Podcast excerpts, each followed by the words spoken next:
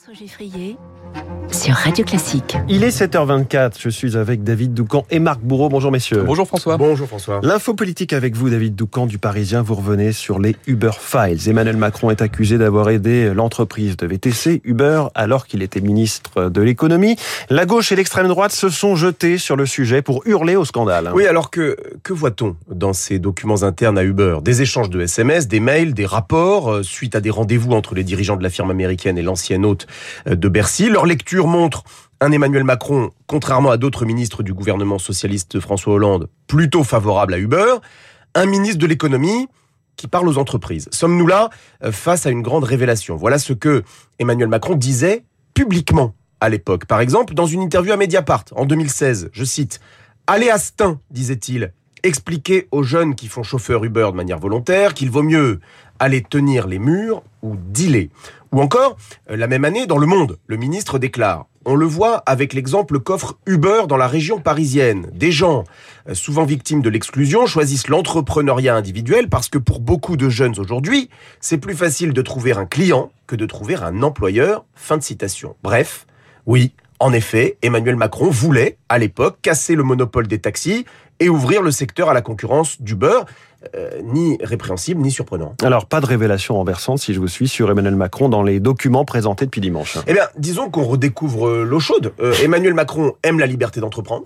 Euh, il considère que ce sont les entreprises qui créent les emplois et la richesse. Il juge que la concurrence est bénéfique pour le consommateur car elle entraîne une baisse des prix et un accroissement de la qualité de service il n'y a pas là de quoi tomber à la renverse. Le modèle Uber a à ses yeux pour principale vertu de créer de l'activité. Donc le fait euh, qu'il ait traité les lobbyistes de l'entreprise n'est pas surprenant. Mais ses adversaires politiques font semblant d'être ébahis pour entretenir l'idée qu'il aurait agi en secret au profit d'intérêts privés et étrangers. Au point que la NUP exige l'ouverture d'une commission d'enquête parlementaire. On verra si ça, si ça se réalise à l'automne. Les documents internes à Uber montrent un Macron en cohérence avec la ligne qu'il défendait à l'époque au sein du gouvernement de François Hollande, celle d'un social-libéralisme qui fonde aujourd'hui toujours le cœur de son identité politique. C'est avec ce positionnement mmh. euh, que l'opposition de gauche est en désaccord.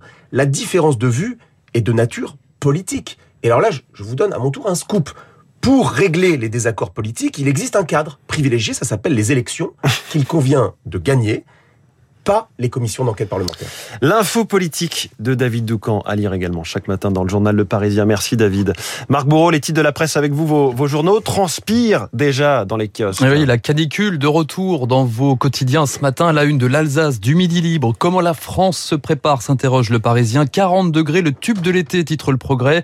Le républicain Lorrain lui met les bouchées doubles et nous parle d'ultra chaleur. Un coup de chaud aussi sur le portefeuille ce matin. Chute de l'euro, les gagnants et les perdants, la une des échos pouvoir d'achat, la surenchère des oppositions en couverture du Figaro. L'opposition vend debout euh, dans l'affaire du moment. Aussi les Uber Files, l'enquête à la une du journal Le Monde fait réagir Libération. Bercy beaucoup, titre le quotidien. Attention à ne pas jeter l'attractivité avec l'eau d'Uber, mettant en garde l'opinion.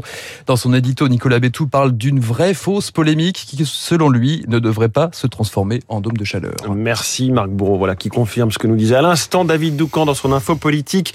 Bonjour Renaud Blanc. Bonjour Monsieur François Geffrier. La matinale de Radio Classique continue avec vous. Votre invité ce matin. Michel-Édouard Leclerc, le président du comité stratégique des centres Leclerc. On parlera avec lui pouvoir d'achat, mais aussi inflation. Michel-Édouard Leclerc qui estime que la moitié des hausses des prix sont suspectes. Il est favorable à une commission d'enquête sur les origines de l'inflation. Une inflation qui devrait atteindre, selon lui, 7% en septembre-octobre. Qu'attend-il de la loi sur le pouvoir d'achat et des mesures décidées par le gouvernement? Michel-Édouard Leclerc, mon invité, 8h15, dans le studio de Radio Classique. Une demi-heure plus tard, Esprit Libre avec ce Eugénie Bastier, ma consoeur du Figaro, Esprit Libre, juste après la revue de presse de Marc Bourreau, les spécialistes évidemment avec vous François, mais aussi avec le climatologue Jean Jouzel. La canicule est là, une nouvelle canicule qui pose encore beaucoup de questions, d'autant qu'elle s'accompagne d'un manque d'eau sur l'ensemble du territoire. Les spécialistes à ne pas manquer dans une dizaine de minutes. Je parlais de la canicule tout de suite.